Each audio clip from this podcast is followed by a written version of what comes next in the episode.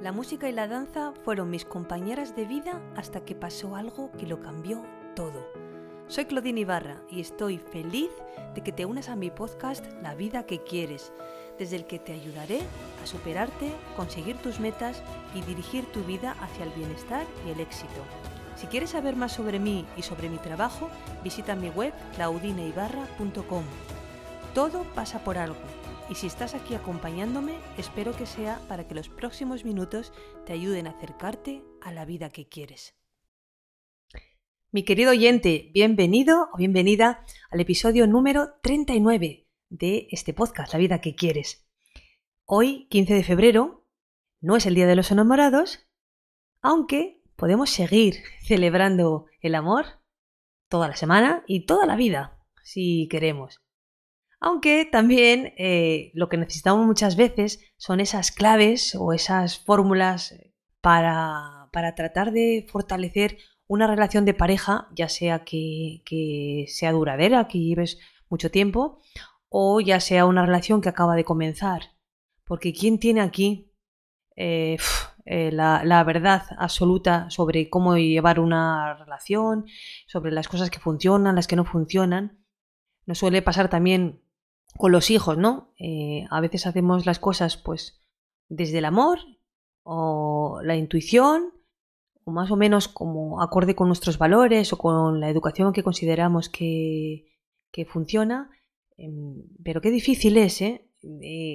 saber o tener la certeza de que, de que es el camino correcto. Yo tampoco tengo la certeza y, la verdad absoluta de, de nada, aunque sí que eh, puedo dar algunas claves que estoy segura que, pueden ayudarte, que pueden abrirte un camino que a lo mejor no habías explorado hasta ahora y en cualquier caso te ayudan a aprender, a aprender a, ver la vida desde un lugar que, a priori pues resulta esperanzador y te va a dar un poco de luz.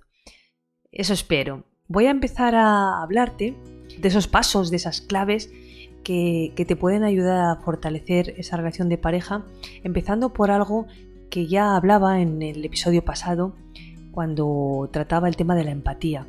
Ser empático eh, se trata de tener esa sintonía ¿no? con, una persona y de comprender. Aquí la palabra eh, comprensión creo que es fundamental.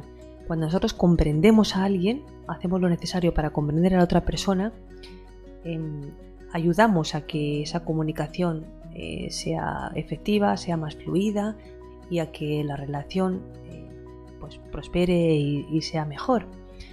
Eh, cuando nos comunicamos, lo hacemos siempre a través de tres canales principales que son el visual, a través de imágenes, el auditivo, a través de sonidos o sensaciones auditivas y el kinestésico, que son las sensaciones, el olfato, el gusto, el tacto.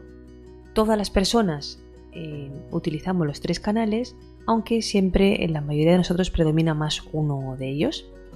Ya lo hablábamos, en, como digo, en el episodio pasado, y aquí eh, lo, lo, vuelvo a poner encima de la mesa y volvemos a tratar el tema, porque entender qué sistema de representación sensorial es el dominante en tu pareja es el que te va a permitir averiguar a través del cual se comunica a la persona y encontrar pistas de cómo funciona su mente.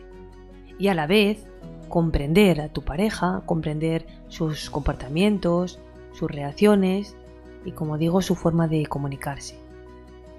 Si identificas qué sistema de representación es el dominante, puedes ser mucho más comprensivo, puedes afinar esa comunicación y puedes realmente eh, pues tratar de, fortalecer tu relación de pareja porque vas a entenderla desde otro lugar. La falta de comprensión viene porque nosotros estamos valorando eh, muchas cosas de la otra persona desde nuestro propio mapa mental.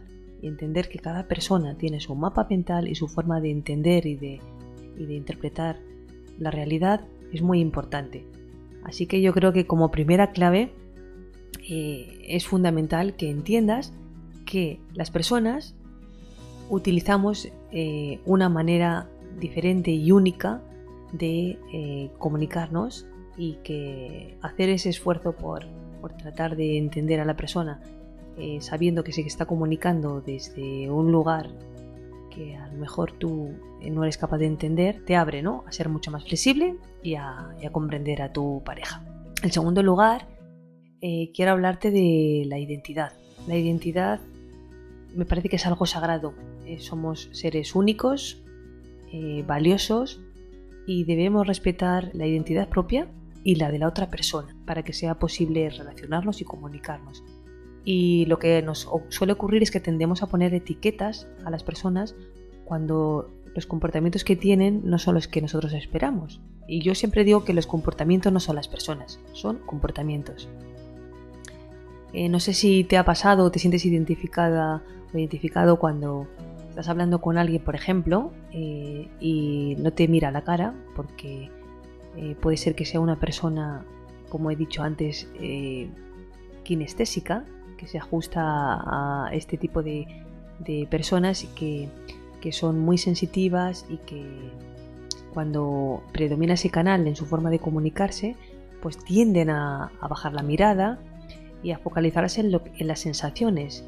Y eso no quiere decir que no le importe lo que tú estás diciendo.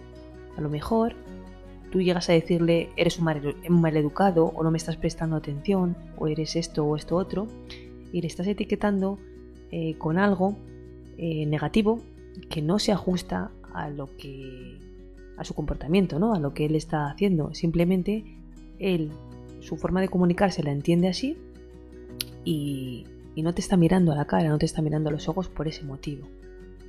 Entonces creo que lo que deberíamos hacer en este lugar es observar a esa persona sin juzgar y sin atacar la identidad. O también una buena idea podría ser sugerir un nuevo comportamiento, si algo no te gusta. Porque cada persona tiene millones de comportamientos diferentes y puede aprender otros nuevos.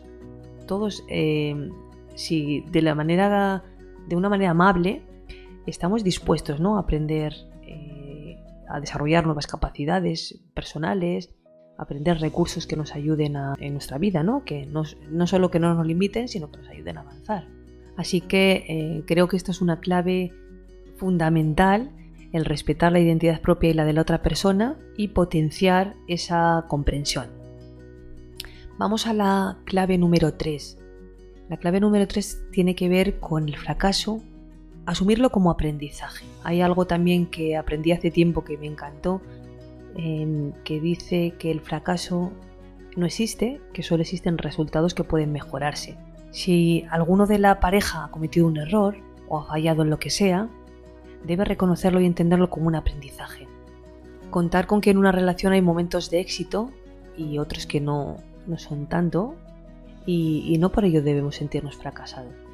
El fracaso forma parte de un proceso en el que podemos intervenir para recoger esa información que nos resulte útil y desde ahí aprender para seguir avanzando. Es parte de la vida el fracaso. Y creo que quedarte con esta idea lo cambia todo. Y, contar con ello. Porque muchas veces creemos que las parejas que funcionan son aquellas que no fracasan nunca, que no, les pasa absolutamente nada, que, todo va por un camino color de rosa y, no. Eh, creo que, que cuando existe el fracaso dentro de una pareja, asumirlo desde, desde ese lugar, ¿no? De, como un aprendizaje y, bueno, tratar entre las dos personas, entre las dos partes de, pensar que hemos aprendido de esto para seguir avanzando, eso yo creo que es, es algo muy, muy, muy valioso y que va a ayudar a fortalecer esa relación. Y en cuarto lugar, algo también súper importante y fundamental, que es la autoaceptación. Desarrollar esa autoaceptación. Porque solo desde ahí y desde el amor a uno mismo se puede tener una relación sana y duradera. Y hablamos de aceptarte, de quererte con tus virtudes y con tus defectos, desde el amor y además sin juicios ni críticas. No vale yo me quiero mucho, pero qué torpe soy, no valgo para esto, no soy capaz y bla bla bla y nos estamos todo el día fustigando y, sacando a relucir todas nuestras debilidades. De esta forma vas a poder vivir en paz contigo mismo, con tu pareja y por supuesto con todas las personas con las que te relaciones. El desarrollar la autoaceptación es algo fundamental, como digo, para, poder relacionarnos con, todas las personas que, queremos. Y uno de los obstáculos que solemos tener a la hora de aceptarnos y de querernos son esas creencias limitantes eh, de las que tanto hemos hablado también.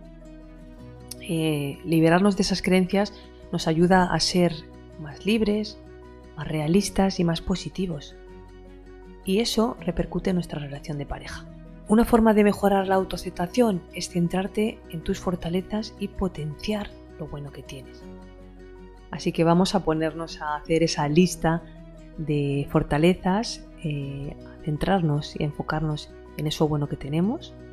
Y desde ahí eso que no nos gusta tanto, pues cambiarlo o tratar de, de mejorar. Y en cualquier caso, pues querernos con todo lo que tenemos, con las virtudes y con los defectos. Me gustaría eh, terminar ayudándote a, descubrir los increíbles beneficios que, puedes obtener aplicando todo esto a tu relación de pareja. Eh, sé que seguro que, que, no te voy a descubrir nada nuevo que no sepas, pero sí que refrescarlo y que lo pongas en valor para que ese esfuerzo a lo mejor que tengas que hacer en alguna de estas claves que no domines tanto, em, te merezca la alegría, como suelo decir. En, en primer lugar, que vas a conseguir que la comunicación con tu pareja sea más sana y más respetuosa. También que te sientas feliz.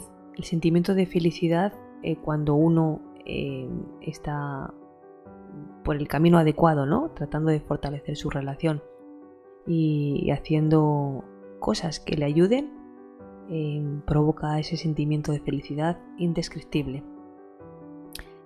Que el ambiente de la relación se vuelva tranquilo y armónico también va a depender de que, de que actúes de esta manera, ¿no? desde la autoaceptación, eh, aprendiendo ¿no? de los fracasos, protegiendo y cuidando tu identidad y la de la otra persona y, aprendiendo a comprender a tu pareja adivinando o descubriendo en qué canal se o desde qué canal se está comunicando.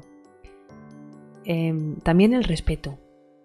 El cuidado y el cultivo del respeto es uno de los grandes beneficios de, actuar así y, creo que es algo también que, que tiene que primar en una relación, el respeto a uno mismo y a tu pareja.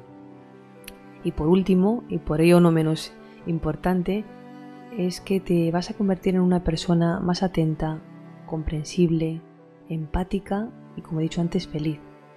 Y esto provoca en la mayoría de los casos que seas una mejor persona. ¿Y quién no quiere ser una mejor persona o convertirte o sacar tu mejor versión? Así que creo que es un esfuerzo que te va a compensar y que te animo a que explores y a que te pongas en ese camino.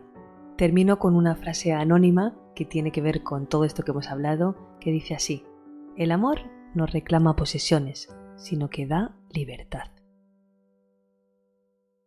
Muchas gracias por haber escuchado este podcast. Si te ha gustado, me ayudarías mucho dejándome un comentario, una reseña o compartiéndolo con personas que creas que les puede servir. Puedes escribirme a través de mi web claudineibarra.com y en mi cuenta de Instagram claudine.ibarra. Te espero en el próximo episodio para seguirte inspirando a crear la vida que quieres.